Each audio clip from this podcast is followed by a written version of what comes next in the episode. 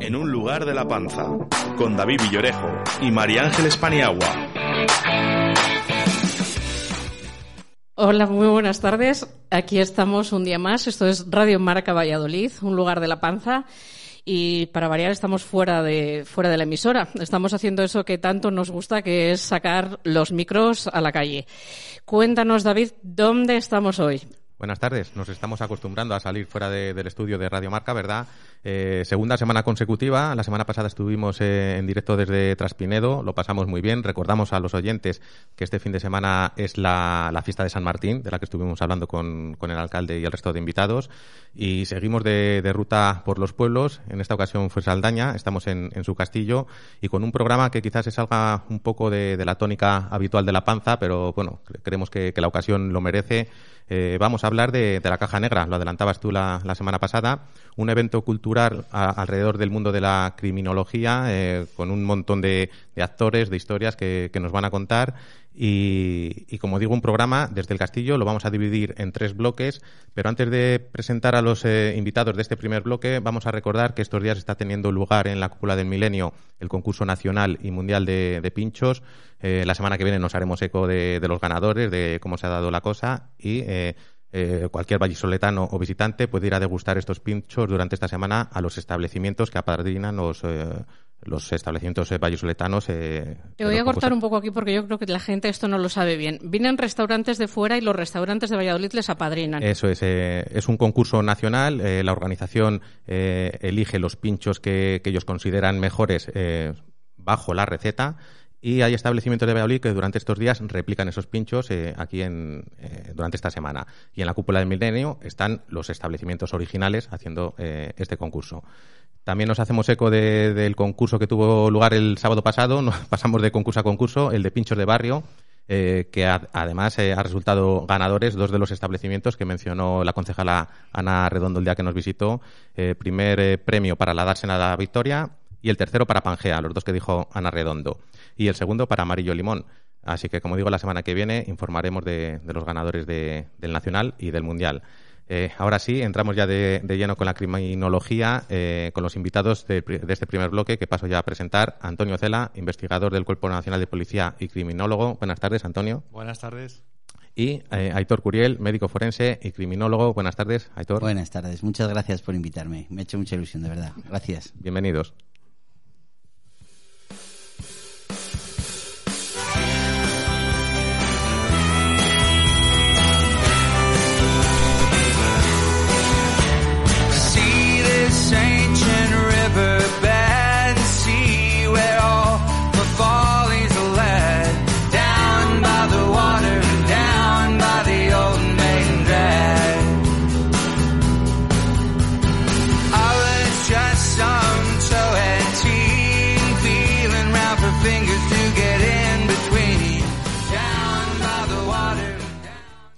Esta semana, David, no me puedes hacer trampas. No me puedes hacer trampas porque no elige nadie canción, con lo cual no me puedes hacer trampas. Las canciones no, no las han elegido los invitados, las hemos puesto a nuestro gusto. A nuestro gusto. ¿Alguna tendrá algo que ver con alguno de los invitados? Eh, yo creo que, que, dos de ellas tienen mucho, mucho que ver con el, con el espacio que, estamos haciendo hoy.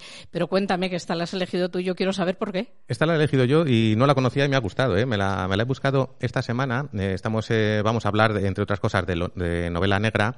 Y hay un autor que a mí personalmente me gusta mucho, que es eh, Jonesbo, eh, y bueno, pues eh, hay una lista de Spotify con las canciones que aparecen en, sus diferentes libros, los del detective Harry Hole.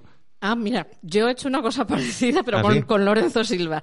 Y vamos a aprovechar para decir que nosotros también tenemos lista de Spotify, que parece que está poniendo de moda que todo el mundo ponga, ponga sus canciones. Yo no me sé bien el hashtag. ¿Cómo es? Es el lugar de la panza. Ahí van apareciendo todos los temas que van eligiendo los, eh, los invitados que pasan por el programa y en el orden que las han pedido. Pues vamos a empezar contigo, Antonio. Eh, yo ya he tenido el placer de, entrevistarte en, otra época de, de la radio, cuando hacía el lapicero azul y, ya entonces hablamos de novela negra de novela policíaca, que después eh, intentaremos un poco diferenciar si es que tiene diferencia. Eh, he leído estos días en el norte de Castilla que hablabas tú de la, de la caja negra y decías que es el Masterchef de la, de la criminología. Cuéntame qué se puede degustar en la caja negra, qué nos vamos a encontrar. Es que yo creo que es la mejor definición que se me ocurre para, para una ocurrencia, que yo también la defino. Sí, es un es, una, es un menú de degustación barra ocurrencia, pero que mm, es de, de, un cocinado a fuego lento desde hace muchísimos años. O sea que esto de la gastronomía y la, y, la, y el proyecto que tenemos en, entre manos de Caja Negra Crimen y Ficción es un proyecto que surge eh, desde hace casi más de 20 años. Aitor es testigo y puede, y puede afirmarlo.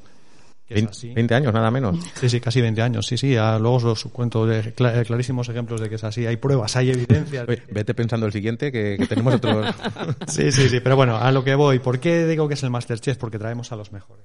Primero es una idea de, de maridar eh, la criminología, todos los ingredientes que tiene ese poliedro de la, de la criminología, que es el autor, la víctima, el control social y la ciencia que estudia todo en su conjunto y con la víctima como también especial protagonista, que es la gran, hasta hace muy poco era la gran olvidada. Y la idea es maridar eh, la realidad y la ficción, los libros, eh, la literatura, obviamente, el cine, la música, el teatro, eh, las series de televisión, las artes, en definitiva, que han sido también objetos, eh, testigos, eh, notarios de, sucesos luctuosos, de trágicos, a veces en, en unas eh, texturas más amables, como pueda ser un hurto, como pueda ser cualquier delito de menos intensidad y también, por supuesto, en los homicidios, en los delitos contra la vida, el crimen organizado, otras formas de criminalidad, el terrorismo por ejemplo. Y nos parecía una buena idea, pues eso, el definirlo de esta manera que, que tú has eh, eh, introducido, que es una, un Masterchef y un menú de degustación, en el que hay principales primeros, segundos, postres, y que creo que es apto para todos los paladares y está siendo muy, muy bien recibido. Doy fe. yo me he apuntado todo lo que he podido, a todo lo que, a todo lo que me permitía mi tiempo. Eh, Antonio me enseñó el otro día a clasificar huellas. Aitor me enseñó a hacer una, una autopsia, así aunque, aunque suene complicado, pero eh, fue muy divertido. Que sepas que yo he hablado con, con los alumnos eh, y han quedado muy contentos. ¿Pero cuál les gustó más, el de Antonio o el mío? Eh, no voy a contestar porque tenemos oyentes. Luego, luego, luego si me invitas a un vinito te lo cuento, pero ahora de momento no te lo voy a contar. ¿Tú, Aitor, fuiste testigo hace 20 años de cómo surgió la, la idea de, sí, de, de hecho, Antonio y yo somos casi una pareja de hecho profesionalmente. Nos conocimos hace más de 20 años y, bueno, tenemos muchos hijos en nuestro camino e hijas como pudieron ser los sentidos del crimen, como pudieron ser exposiciones en, en, a lo largo de toda la comunidad autónoma, incluso a nivel nacional en Madrid también. Y en algunas de ellas, incluso algunos restaurantes llegaron a hacer menús criminológicos relacionados con la exposición. Estoy acordándome de Zamora, ¿verdad, Antonio? Y siempre hemos tenido la actividad, hemos peleado por la criminología, hemos ayudado a desarrollar la criminología y tenemos muchos hijos no solo en actividades hijos o, antecesores a esta caja negra, sino incluso en vocaciones en el mundo de la criminología y de las medicinas y legal y forense, de las ciencias forenses yo creo que, bueno, pues es un matrimonio de hecho que sigue funcionando y que tenemos, creo, una actividad entre manos muy interesante. Oye, yo creo que podría ser, eh, de cara ya a la siguiente edición, pues otra fórmula, lo de estos menús de gustación que, comentas que se puedan hacer en los restaurantes a propósito de, la caja negra, ¿no? Sí, sí, por supuesto, tenemos ya en mente una segunda edición, estamos trabajando en ideas y, y si encontramos colaboración en los restaurantes, que seguro que sí, y trabajaremos esa línea como ya lo hicimos hace muchos años y funcionó muy bien, ¿no? Y yo creo que es todo. Es Antonio es quizás del matrimonio la parte más artística, yo soy la parte un poco más eh, pragmática y científica. Y, y, yo creo que funciona y que, bueno, la prueba son estas actividades que estamos realizando. Eh, ¿Te arriesgas a que llegues a la actividad y te den un trozo de algo, un trozo de estómago, un trozo de, algo y tú lo tienes que colocar? Oye, con eso se hacen los callos, ¿no? No, sí, sí, sí. Mira, no quería yo entrar en el tema de los restaurantes porque esto da lugar a mucho morbo. Vamos a dejarlo ahí de momento. Eh, un poco serios, pero poco. Eh, vamos a hablar un poco de la diferencia de, entre criminología y criminalística. No sé quién de los dos quiere hacerlo. Cualquiera de los dos, si quieres, Antonio. Antonio. Pues la criminología es eh, la madre del digamos del estudio, el análisis del comportamiento criminal en todo su conjunto, es la ciencia que estudia desde una multidisciplinariedad o interdisciplinariedad el fenómeno criminal. La criminología se nutre de, conocimientos que aportan otras ciencias que ya están muy consolidadas, como la medicina, la psicología, la psiquiatría, el derecho, la sociología, la estadística, y mm, la antropología, por supuesto. Y lo que pretende es eh, dar con las claves, con los resortes que activan comportamientos criminales para tratar desde, desde la ciencia eh, buscar resortes a su vez que, las que desactiven esa, esos comportamientos. Y la criminalística sería la ciencia del indicio del delito, que busca ese indicio biológico, ese indicio toxicológico, ese indicio. Es una parte en realidad de la criminología, que es una ciencia pues mucho más amplia, que incluye también las ciencias sociológicas. La criminalística es una ciencia más química, más técnica, más biológica. Eh, de ese menú degustación que, que, hemos hablado hace, hace dos minutos, ¿cuál creéis que es el plato más fuerte de las jornadas o al menos el que ha suscitado más interés por parte del público que va a venir a la caja negra? Es una pregunta muy comprometida. ¿eh? Es difícil, es difícil. Yo creo que el, el, taller, de Aitor Curiel fue espectacular. De, hecho, seguro que fue. De hecho, Aitor te la, te la lanzaba a ti la pregunta. Esta te toca.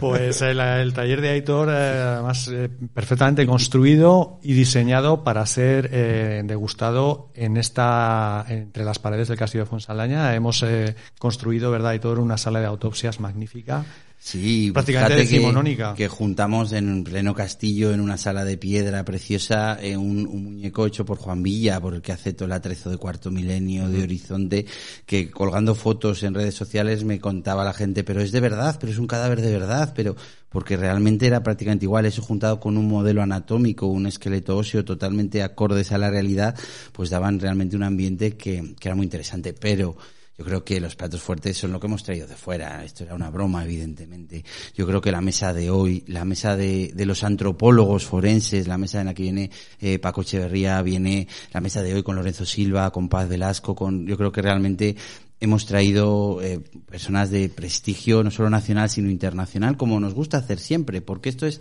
crimen y ficción y hay realidad y ficción y fíjate que la realidad siempre es mucho más increíble que la ficción. Pues aquí tenemos de las dos, de lo más increíble y de lo más divertido, de los dos. Voy a ir contigo ahora, voy a ir contigo porque, eh, bueno, yo soy muy seguidora de Editor, muy seguidora. Yo animo a todo el mundo a que se acerque a su programa, que de vez en cuando también eh, participa Antonio en la televisión de Castilla y León. Y yo hay una cosa que te he oído decir eh, en la televisión y que a mí me sorprendió, además es que te lo he oído decir hace pocas semanas que cuando eh, hay un asesinato, por ejemplo, por apuñalamiento, eh, si esa persona fallece con la primera puñalada, las 10, 30 o 40, luego eso ya no es ensañamiento. Claro, no es ensañamiento desde el punto de vista jurídico. El ensañamiento jurídico es producir un daño innecesario para el objeto buscado. Si el objeto buscado es matar a una persona y con la primera puñalada ya la has matado, ya no hay ensañamiento desde el punto de vista jurídico, porque el que está clavando el cuchillo o el puñal o el arma blanca está muerto. Está muerto, ya no le estás produciendo ningún daño. Te habrás ensañado con el cadáver, pero no es un ensañamiento desde el punto de vista jurídico para tipificar si estamos ante un homicidio o un delito. Era un cadáver ya. Esto es muy llamativo para la gente que no sabe de criminología o no sabe de derecho penal, pero es así. Y por eso es muy importante valorar muchas cuestiones, que los forenses tenemos que dar información a los jueces. ¿Por qué? Porque tenemos que decir si se ha muerto con la primera puñalada o no, si tuvo dolor o no, el orden de las puñaladas, cuál fue mortal de necesidad y, ojo, los periodos de supervivencia a lesiones. Es increíble, y esto es muy llamativo también, que todos cuando vemos imágenes, sobre todo de Estados Unidos, de un policía que descarga un cargador contra una persona que, se está resistiendo, que le está disparando, y dices, qué barbaridad, esto es maltrato, esto es agresividad desmedida, es innecesaria. No, ¿por qué? No siempre, habrá veces que sí pero no siempre. ¿Por qué? Porque en realidad una persona puede sobrevivir segundos a disparos incluso que destruyan centros nerviosos vitales, o sea, incluso un disparo en mitad de la cabeza que cruce el cráneo, ya no te digo que lateralmente o, parcialmente, no, que cruce por toda la mitad del cerebro, puede permanecer vivo todavía unos segundos la persona, tiempo suficiente para apretar el gatillo y matar a otra persona. Entonces, muchas veces estos disparos que pueden parecer excesivos son eh, por evitar el que pueda defenderse pueda atacarte esa persona, porque eh, la energía cinética del disparo de la bala es la que realmente frena a esa otra persona que te pueda disparar, aunque tu lesión sea ya mortal de necesidad. Mortal de necesidad no significa inmediatamente mortal. Entonces, todas esas son informaciones que tenemos que dar los forenses. Y claro, es muy importante saber cuál ha matado, cuándo ha matado, el orden de las lesiones y el periodo de supervivencia. Y ahí verás si ha habido ensañamiento o no. Esa es vuestra función, entre otras. Por ejemplo, para cambiar homicidio delito, o no solo si hay ensañamiento, ¿no? Imagínate también la alevosía, el asegurar el resultado sin correr riesgo el agresor. Esto es muy importante. Y aquí, por ejemplo, es muy importante que detallemos las lesiones de defensa. Si realmente hay algún tipo de lesión de defensa, que en un arma blanca suelen ser fáciles, cortes en las manos de haber intentado evitar, ¿no? Pero todo esto tenemos que describirlo los forenses y son claves para que a una persona le puedan caer 12 años o le puedan caer 20. Creo que la diferencia es sustancial. Has nombrado Estados Unidos. Yo sé, si yo ahora digo a los oyentes cuántico, todos van a decir FBI.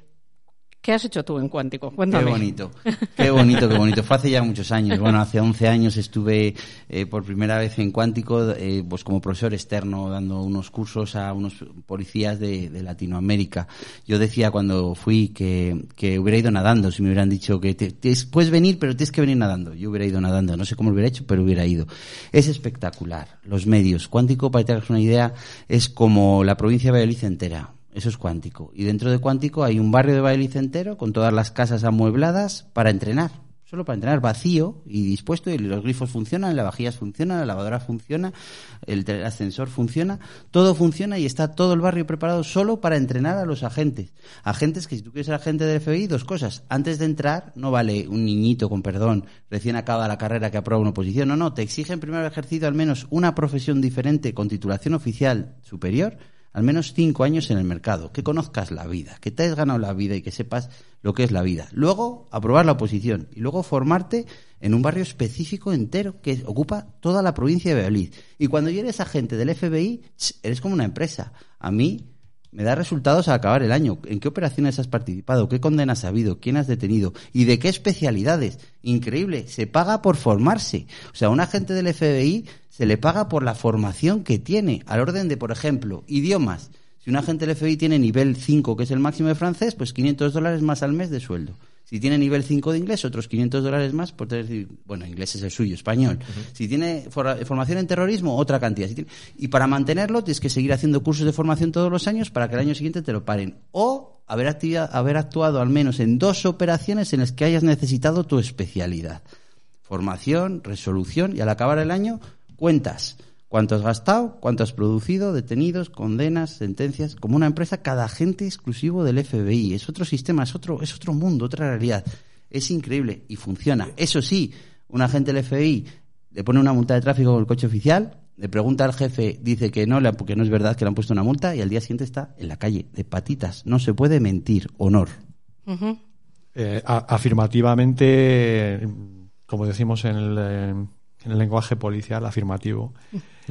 Eh, afirmativamente afirmativo. Eh, es más, eh, firman una cláusula de confidencialidad y además se comprometen a pasar el polígrafo y de test de narcóticos cuando sean considerados por la superioridad para, para poderlos hacer aleatoriamente. Es un sistema absolutamente impensable en, en nuestro entorno. Bueno, para mí obviamente es pensable, pero es lo que tienen y desde luego, pues yo creo que es un modelo eh, a tener en cuenta. Yo creo que la formación es mucho más práctica. Esos cinco, esos cinco meses que se forman en cuánticos están muy dirigidos a, a, lo policial, a que sean mejores investigadores, que sean mejores tácticos, que sean mejores técnicos y no se pierden tanto en, en, los vericuetos académicos que muchas veces son los que nos enredan mucho las piernas y, nos, no nos dejan ver eh, más allá de, lo que tenemos eh, a dos metros de nuestras narices. Y para los que eso solamente lo hemos visto en el cine, en las películas americanas, el FBI,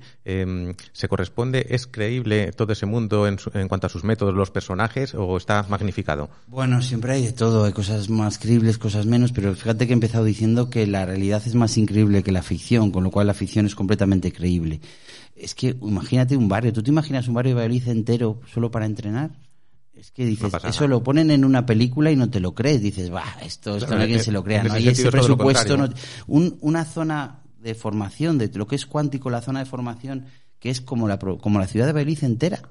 Dices, no, esto no, ¿quién se lo crea? No, no, pues es verdad. Yo lo he visto, yo he estado allí. Es más, a mí me llevan como experto externo, profesor de Academia de Cuántico, y yo desde que bajo en el aeropuerto un agente especial del FBI está conmigo y eso le cuenta como una actividad de español nivel 5 para cobrar. Pero no solo eso, sino que a mí me llevan porque no es lo mismo estudiar un idioma de fuera que traer a un experto a que te hable en ese idioma y parte de mis alumnos no solo era la policía de Latinoamérica a formarse, sino eran agentes especiales de nivel de FBI español para ver la terminología técnica en español como en España la utilizábamos, que no era igual que en México o que en Colombia o que en Venezuela. Me disculpas medio segundo más. Yo quería añadir a, lo de editor, a todo lo que ha estado comentando, que es absolutamente cierto.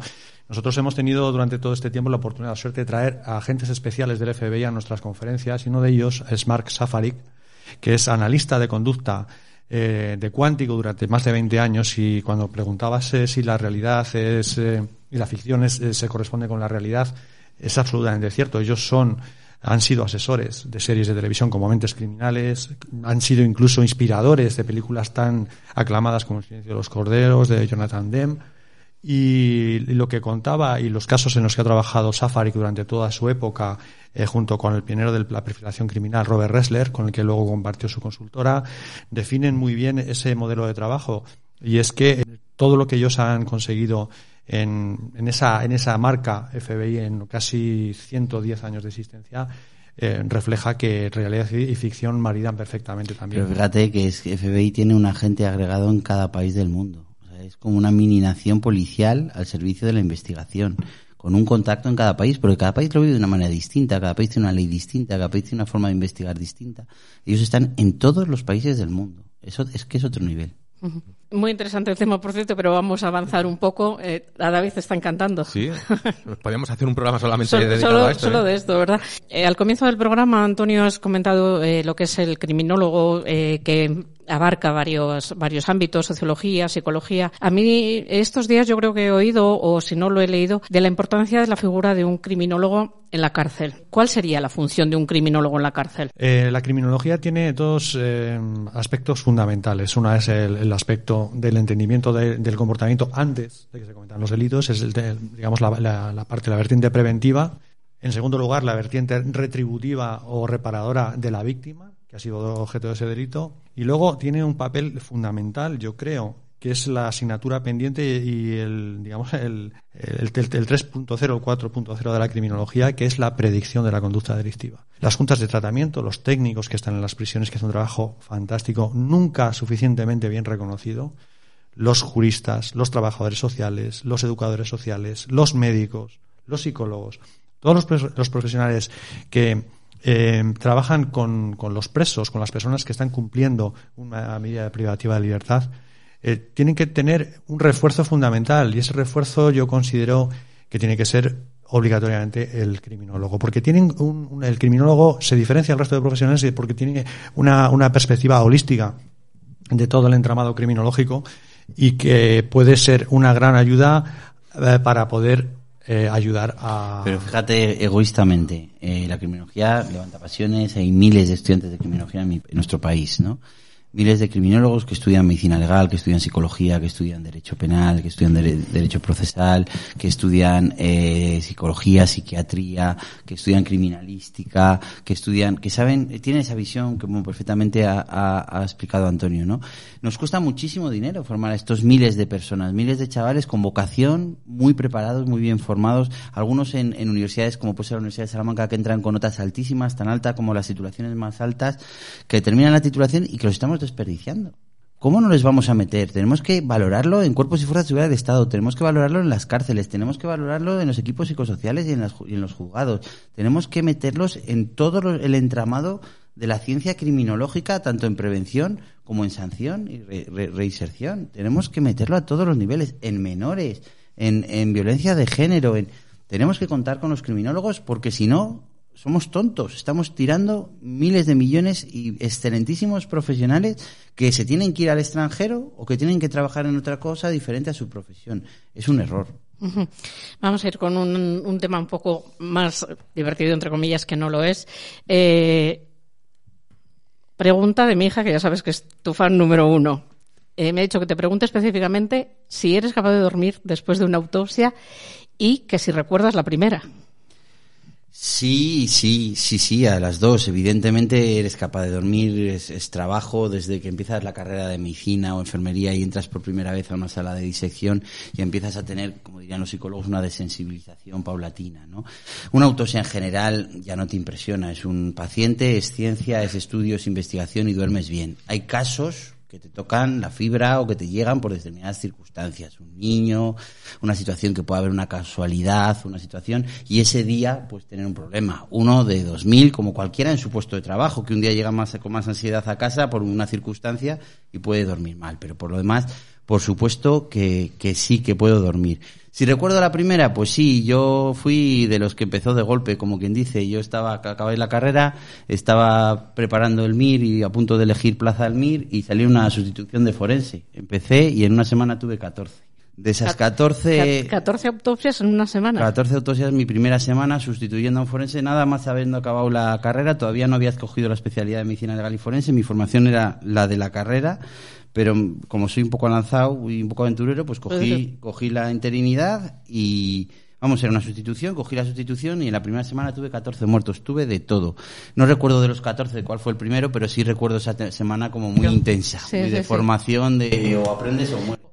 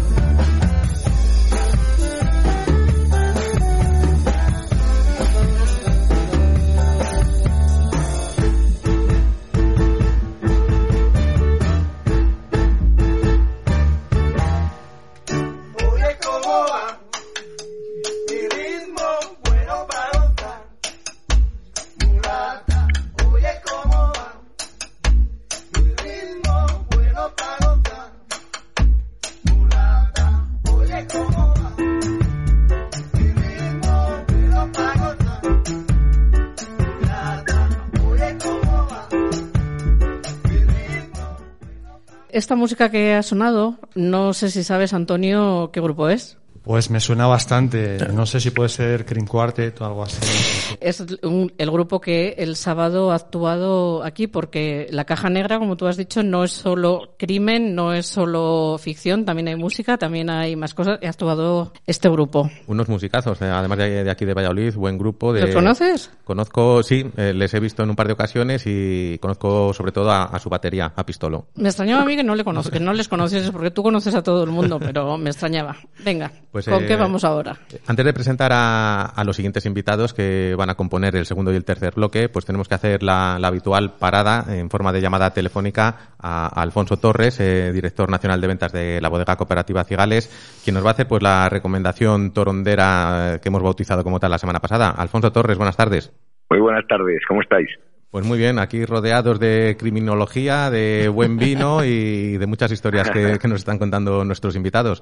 Eh, ¿Qué nos vas a contar tú hoy? ¿Dónde has parado esta semana y qué, y qué has probado que merezca la pues pena recomendar? Pues mira, paré el otro día en un sitio que soy bastante asiduo a él, que es en La Pinea, que está justo antes de Torresillas, en la autovía, frente de la urbanización El Montico, y que es un sitio en el que habitualmente pues es muy recurrente, porque tiene un menú del día muy apropiado, muy bien, trabaja muy bien la barra, pero bueno, pues lo que, lo que nos hizo una que es el cocinero que tiene allí Manu, que es el propietario, pues nos hizo la verdad que, un arroz seco con chipirones y una mayonesa de soja que estaba exquisito y luego rematamos con un rodaballo al horno con unos sofrititos así con una salsita bilbaína que estaba productazo de primera y muy, muy, muy, muy bien tratado. Qué bueno, qué bueno. ¿Con qué lo acompañamos todo eso, Anfoso? En este caso lo acompañamos con un gran torondos verdejo, que con esas lías y esa densidad que nos da en boca un poco, pues maridaba perfectamente con, con la potencia del el arroz, que es un arroz potente, con un fondo muy bien preparado, muy muy bien hecho, muy muchas horas al chup chup, ya sabéis, que tienen esa potencia. Entonces el verdejo limpiaba muy bien la boca y, es más que para el rodaballo seguimos con él y estuvimos encantados, así que Sabes que, que, yo soy muy arrocero, Alfonso, así que tomo nota porque no conozco el, el establecimiento Pinea, has dicho, ¿verdad? Pinea, la Pinea, en, la, autovía de Tordesillas de Salamanca, eso es. Pues eh, un día tomo nota eh, y nos vamos para allá. Eso es. pues eh, te tomo la palabra y, nada, vete haciendo los deberes para la semana que viene, ¿vale? Hasta Por supuesto que sí. Hasta la semana que viene, Alfonso. Gracias, Alfonso. Adiós, hasta la semana que viene a todos. Un abrazo.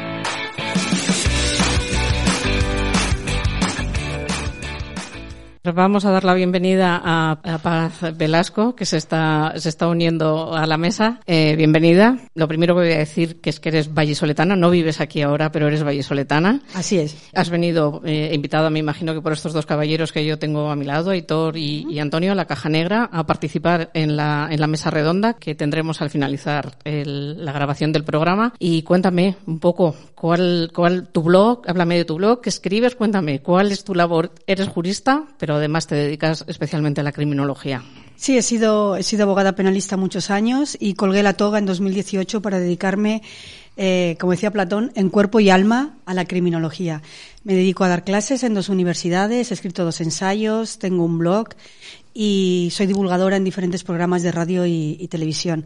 Es decir, mi leitmotiv ahora mismo es seguir con mi investigación, que es la criminalidad violenta femenina, que no suele gustar mucho que lo diga, pero es mi campo de investigación.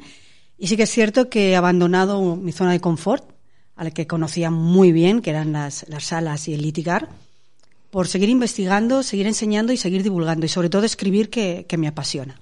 Eh, dices no, que no gusta mucho que lo digas. Yo era una de las preguntas que tenía preparadas para, para hacerte y que me contases un poco si es que cabe decir que existe mm, diferencia de, de, la forma de asesinar o de la forma de cometer un delito de un asesino hombre a una, a una asesina mujer. Lo cierto es que sí, la mente criminal eh, de un hombre y una mujer es muy diferente y sobre todo si partimos del hecho de los homicidios simples o homicidios múltiples reiterados como asesinos o asesinas en serie. Hay tres diferencias fundamentales. La primera es la motivación, la motivación por que matan hombres y mujeres, eh, sobre todo a nivel serial. Imaginemos pues un asesino en serie como por poner un ejemplo que está tan de moda como Jeffrey Dahmer, o un ángel de la muerte o una viuda negra. En segundo lugar es la victimología. Eh, los hombres son eh, cazadores, salen a buscar una víctima que coincida con sus fantasías, la seleccionan por algunos parámetros concretos o porque es el lugar oportuno, la ubicación. Y las mujeres son recolectoras a la hora de asesinar. Van a matar siempre a gente que confían en ellas, gente de su entorno, maridos, esposos, amantes, hijos, pacientes y por supuesto el modus operandi. Las mujeres no son violentas, no les gusta la sangre.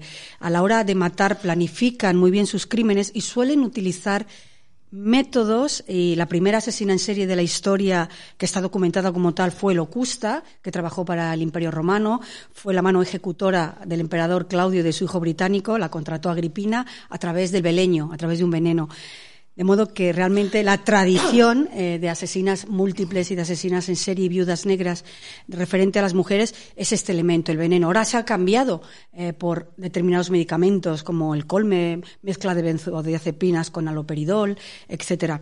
De modo que esas son las tres características fundamentales: motivación, victimología y modus operandi. Y respecto a, esa motivación que has hablado, Paz, ¿crees que, siempre en cualquier crimen, cualquier delito, hay una motivación de por medio o simplemente o, hay crímenes en los que no hay una, una razón, razón clara por parte del, del criminal?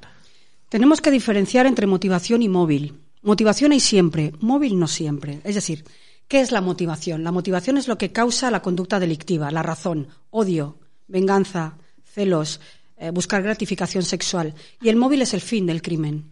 Entonces, motivación hay siempre. Siempre hay una causa, una razón que conlleva o que lleva a esa conducta delictiva violenta. Pero no siempre hay un móvil, no siempre hay un fin del crimen.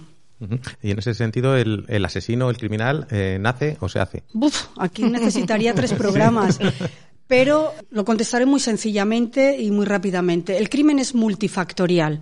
Me explico. Eh, el criminal se hace a sí mismo. Hay una serie de factores endógenos y una serie de factores exógenos, es decir, internos al asesino y externos al asesino, que sumados aún no sabemos, ni siquiera los neurocientíficos saben en qué cantidad, cuánto de biología, de genética, de psicología y cuánto de entorno se necesita para que eclosione. Lo que sí que está claro es que hay factores innatos, factores exógenos como el ambiente, la educación, familias desestructuradas, una mala educación, eh, maltrato emocional, que cuando se da una serie de factores de riesgo y predisponentes, pueden convertir o terminar haciendo que esa persona cruce la línea roja y se convierta, sobre todo estamos hablando de asesinos múltiples, en un asesino serial. Por poner un ejemplo, yo tengo un día muy estresado, tengo mm, hoy, que está todo un poco, todo, me decía editor, hoy, hoy, que está el programa yendo a cómo está yendo un poco a loco.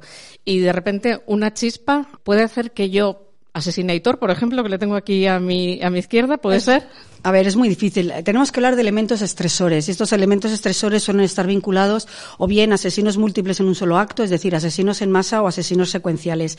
Lo que puede ocurrir es que ante una reacción, ante una amenaza, ante una situación de peligro, puedas terminar con la vida de alguien, porque todos, absolutamente todos tenemos la capacidad de matar. De hecho, tenemos en el Código Penal eh, lo que es la legítima defensa. Pero no todos somos capaces de convertirnos en asesinos. ¿Por qué? Por convertirse en asesino, de hecho, tenemos el delito de homicidio en el 138, el delito de asesinato en el 139. Para ser un asesino, tienen que darse una serie de características que tú tienes una falta de control de impulsos y que no has socializado correctamente la respuesta ante un problema y reaccionas de modo agresivo, puede ocurrir, pero realmente, primero, no es fácil matar y segundo, no es lo mismo matar que asesinar. Cuéntame un momento la diferencia entre matar y asesinar porque me acabas de dejar sí. fácil, fácil mm, yo no sé si es por la televisión da la impresión algunas veces que matar es muy es muy fácil. Mm. Luego vamos a hablar de algún caso que, que hemos tenido que parece que es que es fácil, pero ¿Cuál es la diferencia entre matar y asesinar? Sí, cuando me refería a que todos tenemos la capacidad de matar. De hecho, hay una teoría de David Bush que me apasiona, que habla de que gracias a nuestra capacidad de matar, igual que dice Julia Shaw, eh, hemos sobrevivido como especie. Recordemos cuando estábamos los neandertales y los Homo sapiens. Hay varias teorías, pero quedamos uno. Eh, quedamos los, los sapiens. La capacidad de matar me refiero a poder llevar a cabo esa conducta agresiva contra otra persona hasta el punto de arrebatar la vida en un momento de eh, estrés, en un momento de sentirnos amenazados, para defender a mi propio hijo, para defenderme a mí mismo. Asesinar supone tres elementos. Primero, una intencionalidad. ¿De acuerdo? Eh, por ejemplo, la diferencia entre agresividad y violencia está en la intencionalidad. Ser violento implica que escoges a alguien para ejercer esa violencia de modo intencionado. Y la agresividad es una respuesta automática ante una amenaza. Bien, y asesinar implica planificación, organización, motivación e intencionalidad. Entonces, por eso hay dos delitos en nuestro Código Penal. Tenemos el homicidio, homicidio doloso, homicidio involuntario, y tenemos el asesinato, que supone una respuesta punitiva agravada, porque tiene esa serie de elementos, ensañamiento, por ejemplo, alevosía, etcétera. Le iba a decir que del ensañamiento hemos hablado con Aitor. Comentado al principio del programa que vamos a dividir el mismo en tres bloques. Se nos están mezclando un poquito los, bloques debido sobre todo a los horarios de, los transportes y de los invitados que, van a participar hoy en el programa. Y bueno, pues vamos a dar ya la, bienvenida a Manu Marlasca. Buenas tardes, Manu. Bienvenido. ¿Qué tal? Buenas tardes. ¿Te va a dar tiempo a disfrutar de la gastronomía vallisoletana o, o venimos a la Desgraciadamente no, desgraciadamente no. Mi, mi plan de vida me suele impedir disfrutar de casi ninguna gastronomía. Eh, una de, Coruña y no he disfrutado de la gastronomía gallega. Pues una de las preguntas que te iba a hacer yo era esa, que, que yo creo que eres un, un asiduo de Valladolid y yo, de, yo he llegado a un momento que he dicho, eh, Manu en lugar de venir por, por temas de trabajo, yo creo que viene por la comida. Eh, vengo por Aitor a veces, otra vez vengo por, por, Antonio, pero sí, vengo, desgraciadamente vengo por trabajo casi siempre o invitado a, a foros tan estupendos como este. Eh, bueno, no sé si sabes que este programa se llama En un lugar de la panza, es de gastronomía y literatura. Hoy hemos hecho un, un pequeño eh, paréntesis precisamente por porque estabais vosotros en Valladolid. Tengo aquí encima de la mesa eh, tu último libro, que, que yo sepa, Territorio Negro. No sé si recuerdas que te entrevisté cuando, cuando salió. En él hay eh, 13 relatos eh, con 13 crímenes. No sé cuántos añadirías dos años después. Dos años después añadiría alguno y ahí voy a hacer una confesión. Ahí hay 13, pero mi idea inicial era hacer 50. Pero claro, en la editorial casi me cuelgan y mi compañero Luis Renduel es lo mismo. Dijo que no estaba, que no estaba dispuesto, ¿no? Yo creo que sí, claro, cada, pues hace bien poco, por ejemplo, el, el, crimen de Juana, de esta mujer que desapareció hace 19 años, cuyos restos se encontraron en el año 2019 y que el crimen se ha resuelto felizmente, digo, porque hay un autor confeso de ese, de ese, de momento homicidio, pues ese, por ejemplo, sería fácilmente incorporable, ¿no? Llevo 35 años dedicados a la crónica negra, dedicado a la crónica negra y nunca ha faltado trabajo, ¿no? Yo siempre les digo a los responsables de los programas de televisión o de los periódicos donde he trabajado que, bueno, que la política tendrá su etapa más tranquila, que dejará de haber elecciones anticipadas, que el Real Madrid dejará de ganar Champions y que el Valladolid se mantendrá en primera, ¿no? pero que el criminal siempre va a volver y el crimen siempre vuelve y, y, siempre ahí tenemos que salir los que nos dedicamos, como digo yo, a contar el mal porque alguien tiene que contarlo, ¿no? Eh, y nos ha tocado a nosotros, a unos pocos reporteros que quedamos, pues ya está. Eh, el, esta, estas jornadas se inauguraron con una conferencia sobre asesinos en serie, sobre uh -huh. los asesinos en serie, sí. y contaron una anécdota que yo eh, me sorprendió y que y la voy a contar para, para preguntaros, hablando del asesino de la, de la baraja, Galán. Que recuerdo a los oyentes, era un asesino que iba dejando una baraja con, en cada asesinato, al lado de cada cuerpo, y se contó aquí que, que, realmente él nunca tuvo intención de ser el asesino de la baraja, sino que cuando apareció el, el primer cuerpo había una baraja al lado y que a él le pareció curioso y que a partir de ese momento, eh, cada vez que mataba iba dejando una carta. Eh, pregunta, igual un poco para los tres, que los medios de comunicación estén eh, retransmitiendo al minuto los asesinatos, eh, igual entorpece no. la investigación o al contrario. No, yo creo que gracias a Dios tenemos unas fuerzas de seguridad estupendas y desgraciadamente tenemos unos medios cada vez peores. Con lo cual es bastante fácil que la, la policía o la Guardia Civil no, no, no, no tenga ningún problema con los medios de comunicación, que por otro lado, como digo, cada día son peores porque los periodistas cada vez son peores, porque los seres y los ERTES han acabado con los veteranos, porque ya no hay especialización y porque además el clickbait y las escaletas y los minuto a minuto y todo eso han empobrecido absolutamente el periodismo, ¿no? Y el periodismo, el reporterismo de sucesos exige una pausa y exige, y es caro además, porque los reporteros de sucesos gastan y van de viaje y, y bueno, y ya digamos que estamos en otra en otra historia, ¿no? Pero lo que sí que siempre ha sido así, yo creo que desde el caso el paradigmático de eso es el asesino del zodiaco, es que a los asesinos les gusta que se hable de ellos, ¿no? Y en el caso de Galán, en el cuerpo de Juan Carlos Martín Estacio, que era el cadáver que estaba en Alameda de Osuna, efectivamente había circunstancialmente hay un naipe y la prensa le dio mucho aire, le dio mucho vuelo a ese naipe y él dijo, bueno, pues está bien, me voy a convertir en el asesino de la baraja, ¿no? Bueno, eh, Alfredo Galán, eh, aquí tengo dos personas que conocen mucho mejor la mente del criminal que yo. Alfredo Galán era un memo, era un imbécil, era un, subnormal y un tipo limítrofe en todos los sentidos, que su único mérito en esta vida fue convertirse en el asesino de la baraja, porque había fracasado en todo lo que había intentado. ¿no? No sé qué opináis vosotros. Eh, yo estoy de acuerdo, de acuerdo con Manuel y hay una cosa muy interesante que ha sido esa búsqueda de fama y notoriedad a través de los medios de comunicación. En el caso de Alfredo Galán fue casualidad, fue la prensa quien puso el mote o bautizó a Alfredo Galán como el asesino de la baraja. Pero yo voy a dar otro, otra, otra perspectiva, otra visión. Tenemos asesinos, esta época dorada del asesinato serial en Estados Unidos, donde fueron ellos mismos los que se pusieron ese nombre. Tenemos el caso, por ejemplo, de David Berkovich, se autodenominó, perdón, el hijo de Sam, o tenemos a Dennis Lynn Raider, que se denominó a sí mismo eh, BTK, o lo que ha comentado Manuel, el propio Zodiac. Entonces, son individuos, son sujetos muy extremadamente eh, narcisistas que se autobatiz, perdón, autobautizan a sí mismos. ¿Por qué? Porque buscan esa fama y esa notoriedad y les encanta salir en los medios de comunicación. Bien, eh, todo es un arma doble filo. Como estás comprobando, aquí traemos a los mejores. Traemos a los mejores opinólogos, traemos a los mejores periodistas, a los mejores escritores. Y claro, los que tenemos aquí, pues no, no perjudican, ayudan. Pero hay de todo en todas partes. Y profesionales buenos y malos en todas partes y sobre todo lo que a veces perjudica son los juicios paralelos a lo largo de una investigación y sobre todo cuando a la prensa no le llega todo, le llega parte y solo la parte que filtra una de las dos partes interesadas en filtrar esa información. Y los periodistas, hombre, intentan hacer el trabajo con lo que tienen y, y con los como en la cocina, con los, los, ingredientes que les dan, tienen que hacer el mejor plato posible. Si solo una de las dos partes me está dando ingredientes, claro, el plato no es objetivo, todo lo objetivo o imparcial que fuera. Y eso en ocasiones puede perjudicar una investigación, puede crear presiones o tensiones hacia un lado, hacia una acusación de un inocente o hacia una liberación de un culpable. Puede perjudicar en ocasiones, pero en general hecho por los buenos periodistas y aquí traemos a los mejores profesionales, por supuesto que no perjudica, sino muchas veces incluso ayuda.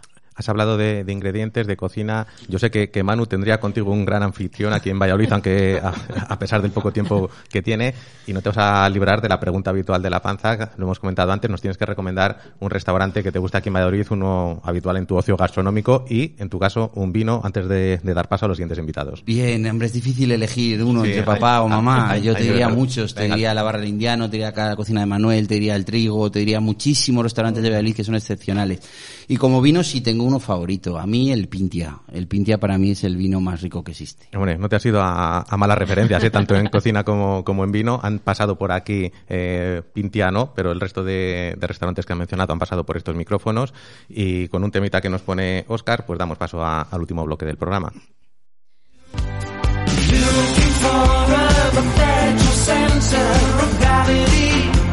cathedral,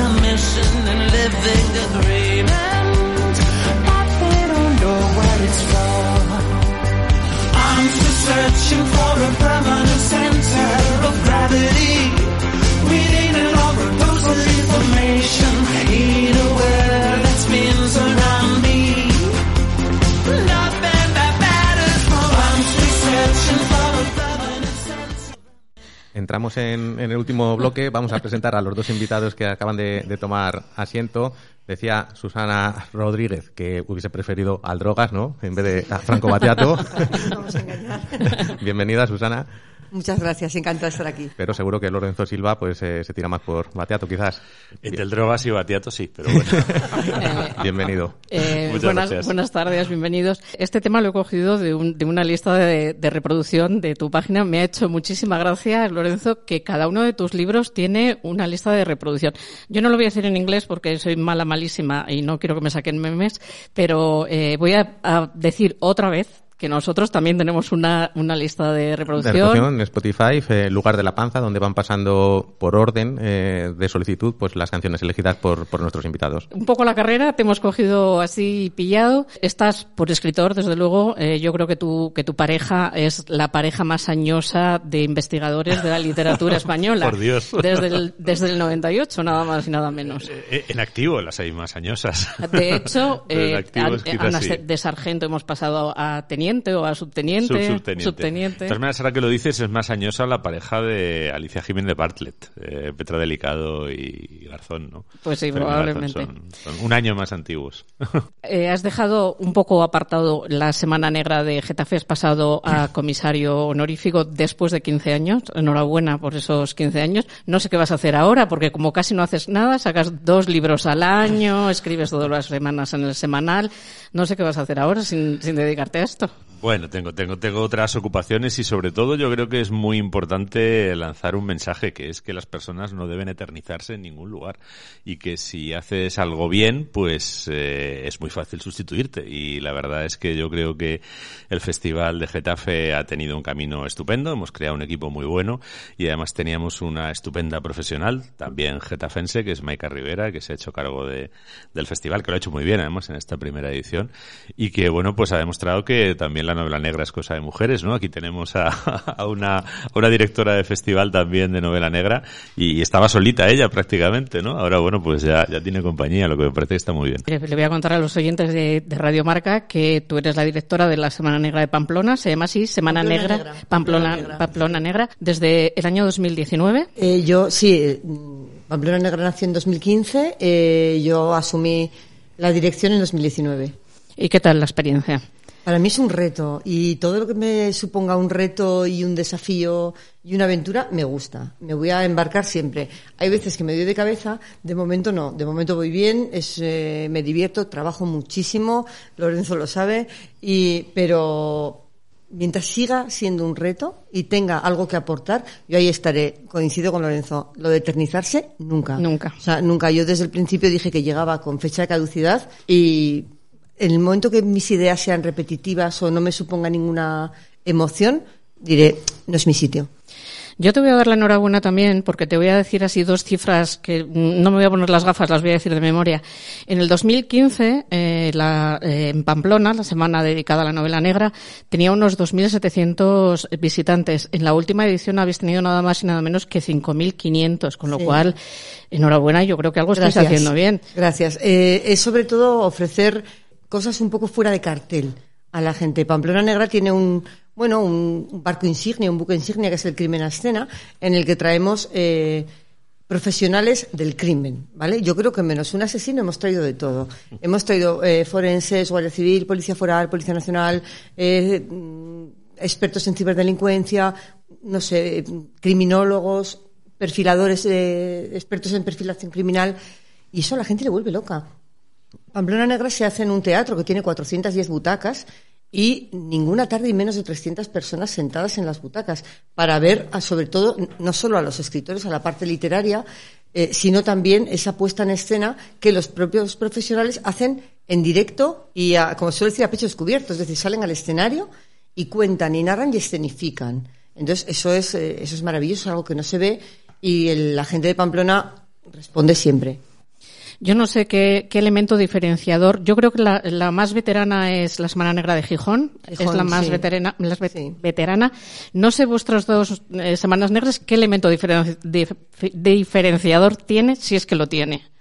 Yo que hay muchos elementos comunes, porque al final hablamos de lo mismo, pero cada uno tiene que ir buscando su personalidad y sobre todo también se tiene que acoplar al lugar, ¿no? Eh, Getafe es una ciudad de la periferia de Madrid, ¿no? Por ejemplo. Nosotros planteamos el festival como una especie de ejercicio de conquista por parte de una ciudad periférica de la centralidad cultural, ¿no? Eh, De hecho, somos el Festival de Novela Negra de Madrid. Estamos al lado de la capital, en la capital no hay. Han intentado hacerlo un par de veces, pero al final han dicho, bueno, es que Madrid ya tiene un festival de novela negra y está en Getafe, ¿no? Eso me parece que es eh, una maravilla, ¿no? Es decir, proponer una ciudad periférica que normalmente tiene un papel siempre subordinado, subsidiario, subalterno y que sea el centro, ¿no? Por Getafe, pues aparte, nosotros hemos intentado siempre tres cosas. Que estén los grandes, que estén los nuevos y que se diluyan los perfiles del género. Es decir, el género para nosotros es interesante porque habla de muchas cosas, no solo de crímenes, ni de policías, ni de eh, delincuentes. Habla de, de la vida, de, de las relaciones familiares, de la condición humana, de los movimientos históricos, de las injusticias sociales. Así hemos construido siempre el discurso del festival. Y eso, pues por Getafe, eh, pues han pasado desde Don Winslow, o este año Paula Hawkins, que es una estrella internacional, a mm, una chica de 23 años que ha sacado dos novelas góticas y que es de Getafe. Lorenzo, volviendo un poco a, tu literatura, cuando se escribe una saga que dura tantos años como la de los guardias civiles que, que hemos comentado, ¿se tiene claro desde un principio cuál va a ser el recorrido y el final o se va haciendo poco a poco libro a libro? Pues no se tiene claro, de hecho, cuando yo escribí la primera novela no sabía qué iba a pasar con esos personajes, ni si iban a morir en, su primera aventura, que era lo más probable, o por lo menos era lo que yo consideraba eh, más verosímil, y sobre todo, si algo me enseña a mí mi recorrido vital, es que en el país y en el mundo en el que me ha tocado vivir, predecir qué va a pasar más allá de las próximas dos o tres horas es cada vez más insensato. ¿no? ¿Y en qué punto se, se encuentra esa adaptación cinematográfica que en 2019 se, se anunció? Que, además en la que has colaborado de forma... Bueno, eh, yo, yo ya no anuncio estas cosas, ¿eh? porque a mí, a, mí, a mí me han comprado muchas veces. Yo hay un libro de Vilacua que he vendido creo que seis veces, que fue el primero que vendí, que es El lejano país de los estanques. Lo he vendido al cine, a la televisión. No habréis visto nunca una película que se llame lejano país de los estanques porque no se ha hecho jamás. Se han escrito varios guiones sobre esa novela. Eh, he cobrado seis veces por los derechos de esa novela, lo que Bueno, está bien. tan tiene- mal, ¿no? Hay una pequeña consolación, pero yo algún día ya me gustaría verla, ¿no? Y dejar de cobrar, porque es, eh, eh, en fin, lo- los proyectos audiovisuales descarrilan con muchísima facilidad y están muy expuestos a la moda. Y la moda, pues ahora va por otro lado, ¿no? El otro día me volvieron a llamar unos productores que dicen, oye, ¿tienes libres los derechos de Vilacua? Digo, sí, se han vuelto a quedar libres porque he vuelto a descarrilar el último proyecto. Digo, bueno, pe- pero vamos, en fin, allá, allá vosotros, ¿eh? Allá vosotros. Yo hablo con vosotros, pero eh, me parece que lo que quieren ahora es otro tipo de narración criminal, ¿no? Con más tiros, con más vísceras, con más sexo y rock and roll, ¿no? Y mis guardias son un poco sosos porque no pegan tiros, porque intentan no pegar tiros, ¿no? Porque un policía que va pegando tiros por la calle, pues es muy peligroso. Bueno, en, Y- en ese sentido es, eh, entiendo que es importante la vinculación del autor en el guion, ¿no? El, el estar ahí un poquito Sí, más lo que pasa es que depende del mercado y esto además es un oligopolio, ¿sabes? O sea, yo mm, que, que trabajo desde hace veintitantos años en la literatura y he trabajado bastante en el mundo audiovisual, a mis amigos cineastas siempre les digo que, que los admiro muchísimo, porque no sé cómo pueden trabajar en un mundo donde la inmensa mayoría de los proyectos fracasan. Eh, yo cuando me propongo un proyecto lo remato porque porque solo depende de mí. Me planteo una historia, la ejecuto, la planifico, la desarrollo, pum, y, y se publica, ¿no? Eh, y ese es el problema, que aquí dependes de, de- de seis compradores. Es que hay seis compradores, que además son plataformas multinacionales que tienen sus algoritmos y sus ideas de qué es lo que tienen que hacer. Y si no encajas ahí, pues es que no se hace. Fíjate si no sabía lo que le iba a pasar a los protagonistas que recibieron un premio Nodal y todo. O sea que fíjate si, si no lo tenía planeado. Llevo desde el principio del programa, que esto ha sido un poco de locura hoy, voy a decir a los, a los oyentes que ha sido un poco de locura, queriendo hacer una pregunta a todos los que han pasado y lo voy a hacer porque me voy a quedar con las ganas. Con los medios que hay hoy en día, si Jack el Destripador existiese, ¿le pillaríamos? ¿Me podéis contestar los, los tres? Los, eh, Manu. Yo si tuviese TikTok, sí, si no, no. No, yo, yo creo que yo creo que sí, evidentemente sí, sí. Pero vamos, no ya que el destripador y un asesino de hace 20 años seguramente también. También le- Yo creo que sí, y todos vamos, de hecho todos estamos eh, prácticamente fichados por Xi Jinping, porque yo no tengo TikTok, pero seguro que he sido grabado en el TikTok de unos 5.000 españoles ya, y todo eso está en los ordenadores del Partido Comunista Chino convenientemente archivado para cuando haya que ir por cualquiera de nosotros. Susana. Seguro. Yo creo que solo habría cometido un asesinato. Que no habría llegado, no habría pasado así, no habría pasado pasado de ahí, así, lo habrían pillado en el primero. Eh, se nos está comiendo un poco el tiempo. Nos están diciendo eh, que los invitados tienen que bajar, por supuesto, a la mesa redonda. Eh, vamos a hacerle la, la pregunta de rigor. No sé si quieres hacer alguna antes. ¿no? Hemos dicho que, que, bueno, hoy nos hemos salido un poco de la tónica habitual de La Panza. Este es un programa de gastronomía y vinos y como tal, pues vamos a acabar pidiéndoos la recomendación que ya nos ha hecho Aitor, que nos digáis el último restaurante en el que habéis disfrutado o uno favorito en, en vuestro ocio gastronómico. Comenzamos por ti, Lorenzo. Bueno, mira, yo te voy a dar dos porque tengo como Me- dos mejor, pueblos, mejor ¿no? Vivo entre Getafe y Illescas. En Illescas hay un restaurante muy conocido que es el Boguío, que merece la pena ir, la verdad. Y en Getafe hay otro menos conocido, pero que también merece mucho la pena ir, que se llama Casa de Pías. Casa de Pías. Susana. A mí me encanta cuando tengo un compromiso que viene a Pamplona llevarlo a un restaurante que está en el casco viejo que se llama La Vieja Iruña. La Vieja Iruña tiene eh, cocina tradicional, cocina de temporada, pero con una elaboración fantástica y encima tienen sommelier que te ofrece el vino adecuado y a mí me vuelve loca. O sea, Entonces yo siempre que puedo voy a la vieja a la vieja Iruña. sí. Concierto de drogas y luego a cenar a la vieja Concierto de Iruña, ¿no? drogas y después a la vieja Iruña. O Pues- antes seguir cenado, ¿eh? No hay problema. Manu, terminamos contigo. Pues yo en Madrid recomendaría Carbón Negro, que es un restaurante que hay en la calle Juan Bravo, en el barrio de Salamanca, con pescado muy ricos y con carnes hechas al carbón muy buenas, muy buenas. Bueno, pues ahí quedan esas recomendaciones. Yo voy a recomendar a los oyentes de Radio Marca que esta semana no dejen de ver cachitos porque va a merecer la pena, porque esto ha sido una, una verdadera locura. Muchísimas gracias a todos. Ahora vamos a, a acompañaros a esta mesa redonda y pues nada, hasta la semana que viene no os voy a decir a vosotros, pero a los oyentes de Radio Marca sí. Muchas gracias a todos. Gracias. Gracias a vosotros.